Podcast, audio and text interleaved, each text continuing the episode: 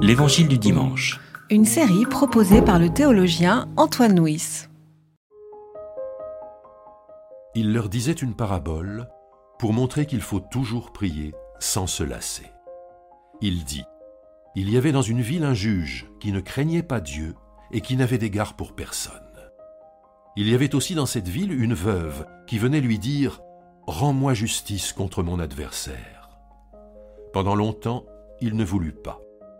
Mais ensuite il se dit Bien que je ne craigne pas Dieu et que je n'ai d'égard pour personne, néanmoins, parce que cette veuve m'importune, je vais lui rendre justice, de peur que jusqu'à la fin, elle ne vienne me casser la tête. Le Seigneur ajouta Entendez ce que dit le juge injuste. Et Dieu ne ferait pas justice à ceux qu'il a choisis, alors qu'ils crient vers lui jour et nuit Il les ferait attendre? Je vous le dis, il leur fera justice bien vite. Mais quand le Fils de l'homme viendra, trouvera-t-il la foi sur la terre?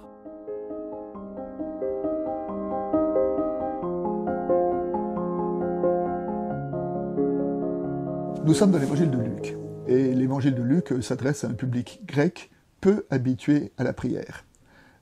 C'est pourquoi, par exemple, dans le Notre Père de l'évangile de Luc, Jésus enseigne la prière de Jésus et puis ensuite dit un certain nombre de petites paraboles pour, encourager. Vous savez, la parabole de l'histoire de, l'ami qui va déranger son ami au milieu de la nuit. Hein. Et l'ami dérangé lui donne le pain qu'il lui demande pour ne plus être dérangé. Et c'est une parabole qui se termine par le verset qui dit euh, Si donc vous qui êtes mauvais, vous savez donner des bonnes choses à vos enfants, à combien plus forte raison le Père Céleste donnera-t-il de bonnes choses ou l'Esprit Saint à ceux qui le lui demandent?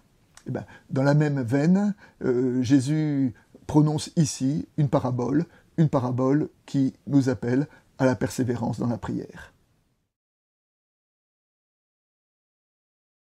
La parabole campe deux personnages, un juge et une veuve. Alors euh, commençons par le juge. Le juge est un pilier de la vie en société. Dans le livre du Deutéronome, qui, selon la tradition et le testament de Moïse, la première chose que fait Moïse euh, après avoir pris euh, la, direction du peuple, c'est de nommer des juges. Et le texte nous dit que euh, les recommandations aux juges, il dit, vous vous montrerez patient dans vos jugements et non pas partiaux, vous écouterez le petit comme les grands, vous ne craindrez aucun homme, car c'est à Dieu qui appartient le jugement. Ben, nous pouvons dire que dans cette parabole, euh, le juge ne coche aucune des cases des recommandations de Moïse, puisque le texte nous dit qu'il euh, était partial, qu'il refuse d'écouter le petit, la veuve, et qu'il ne craignait personne, et notamment pas Dieu. Une ville dans laquelle les juges sont déloyaux est une ville où il ne fait pas bon vivre. Face au juge, l'autre personnage, c'est la veuve. Dans le Premier Testament, euh, les veuves sont toujours assimilées aux orphelins et aux immigrés. Hein. la veuve, l'orphelin, l'immigré, comme étant les trois catégories de personnes qui ont besoin de la protection de la loi parce qu'elles n'ont pas de protection naturelle. Et puis la Bible nous présente des veuves comme étant des exemples de, précarité. C'est la veuve de Sarepta qui a accueilli Élie et après qui était prête à mourir de faim. C'est la veuve qui donne sa petite pièce, sa dernière petite pièce dans le trésor du temple et qui après n'a plus qu'à mourir. Euh, les veuves sont donc de modèles les pauvres du Seigneur, les, petits, ceux qui n'ont rien d'autre que leur foi, leur confiance, leur persévérance pour pouvoir survivre. La parabole présente deux personnages, donc euh, un grand et un petit, un fort et, une faible, et contre toute attente, c'est le faible qui l'emporte sur le fort.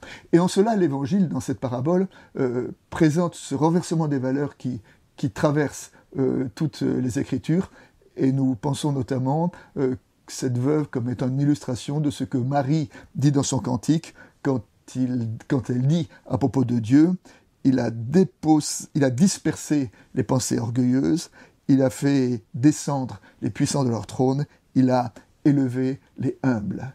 Eh bien, cette veuve est cette image des, humbles qui ont été élevés, alors que le juge qui était un puissant, et eh bien, lui, a été obligé de céder. Le message de cette parabole est une invitation à la persévérance.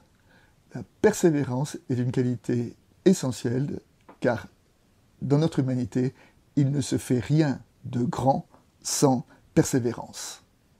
Dans ses épîtres, euh, Paul utilise de temps en temps la métaphore du sportif pour euh, nous inviter à la foi. Et le sportif est quelqu'un qui est, rigoureux dans ses entraînements, et ben de même, il nous inviterait nous aussi à être rigoureux dans, j'allais dire, dans, nos, dans un entraînement euh, spirituel.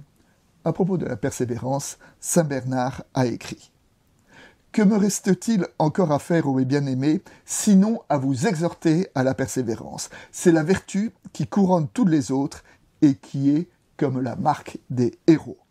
Sans elle, sans persévérance, point de victoire pour celui qui combat, point de triomphe pour celui qui remporte la victoire. Sœur de la patience et fille de la constance, elle est l'amie de la paix, le ciment de l'amitié, le lien de la concorde, le rempart de la sainteté éloge de la persévérance. Je voudrais enfin m'arrêter sur le dernier verset, qui est pour moi comme une brûlure. Quand le Fils de l'homme viendra, trouvera-t-il la foi sur la terre?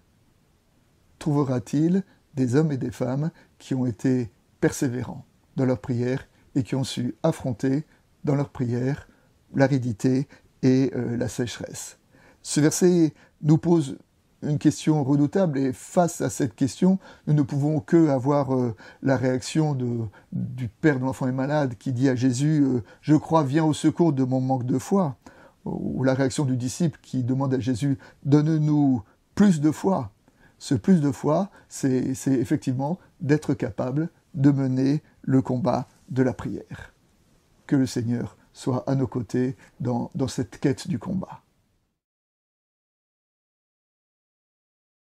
un apologue des pères du désert dit la chose suivante.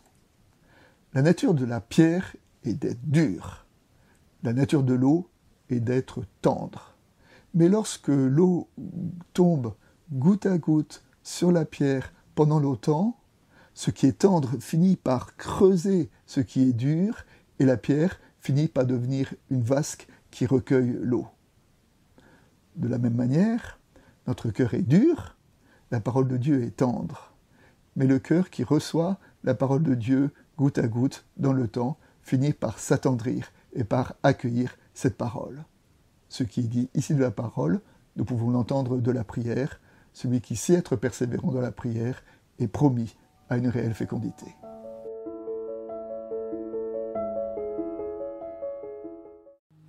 C'était l'Évangile du dimanche. Une série de regards protestants enregistré par Antoine Nuis. Voix off, Dominique Fano-Renaudin.